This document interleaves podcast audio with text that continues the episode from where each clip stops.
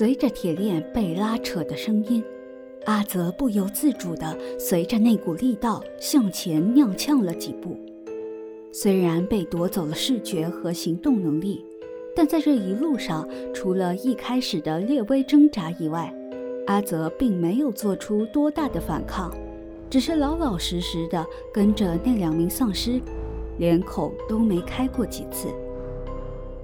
在身处劣势、不知对方真实意图的情况下，最安全的方法便是保持冷静，顺从他们。并通过周围的情况来获取信息和情报。在路上，那两名丧尸的谈话内容回答了阿泽的疑问。和他一样恢复了神智的丧尸并不在少数，而他们应该聚集了起来，成了一个组织。这个女人想必就是他们口中的领头了。稳住了身子，阿泽抬起头。不卑不亢地将脸转向声音来源，而他的冷静则让领头对他的好奇加重了几分。你不怕吗？怕什么？既然你是丧尸组织的领头，那就不会对我这只流落在我的同类做出任何伤害。毕竟，多一个同类加入。对你们来说，可说是百利而无一害。像是没想到阿泽会说出这番言论，领头愣了一下，随即便笑了起来。有意思，把他脸上的东西解了。一名丧尸将阿泽眼睛上的布条解了下来。处在黑暗已久的眼睛一时适应不了突如其来的光亮，阿泽眯了眯眼，过了一阵子，视线才逐渐清晰。在他面前坐着的是一名年约三十岁左右的女性，惨白的脸色、略显凹陷的双颊，以及眼球和眼白不对称的比例，无一不在昭示着他的丧尸身份。然而，他的打扮却又处处透露着与丧尸不符的违和感。被梳得一丝不苟的高马尾，简洁的黑白西装，干净的面容，以及黝黑深不见底的双眸。阿泽向四周望去，这里似乎是某个大型商场的地下仓库，货物都被清理堆放至角落。将仓库中间他们所处的这一大片地方空了出来。头顶上的白炽灯似乎有些年岁，原本亮白的灯光变成了有些暗淡的黄色，为这个地下仓库更添了一丝阴森的氛围。领头饶有兴趣地看着阿泽，在看见阿泽脸上的戒备与冷静之后，他挂上了一副称得上亲切的笑容。由于丧尸的肌肉僵硬，那个笑容显得有些怪异。你不用担心，这里是我们的其中一个据点，人类找不到这里的。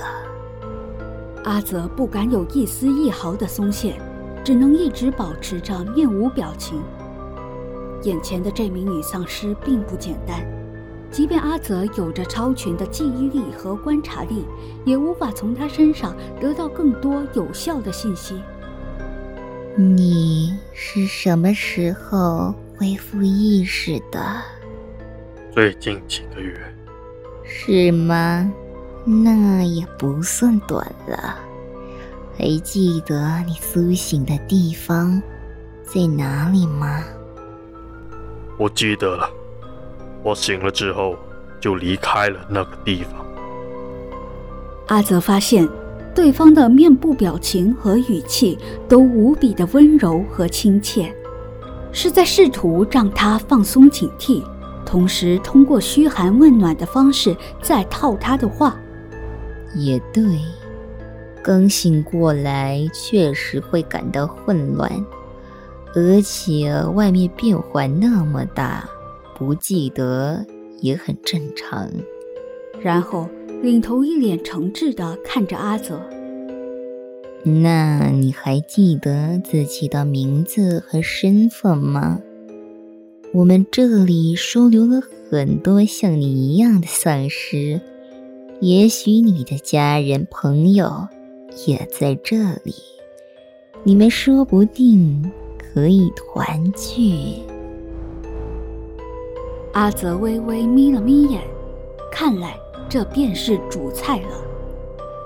他双眼毫不避讳地直盯着领头，身处弱势的他，并没有像迷路小孩遇见警察叔叔那样将自己的处境全盘托出。阿泽保持着镇定和理智，无声拒绝回答，而领头则一直保持着原来的姿势，回盯着阿泽。两者之间的沉默让气氛逐渐凝重起来。他们周围的丧尸像是被这沉重的气氛压得一个个噤若寒蝉，不敢有一丝大动作。而率先打破这气氛的是领头。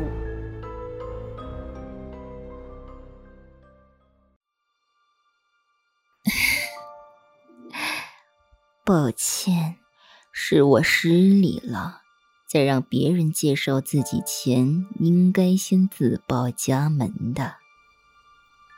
他理了理自己西服上根本不存在的皱褶，坐直了身子，脸上一改之前的温柔亲切，取而代之的是身为上位者的骄傲和居高临下的气势。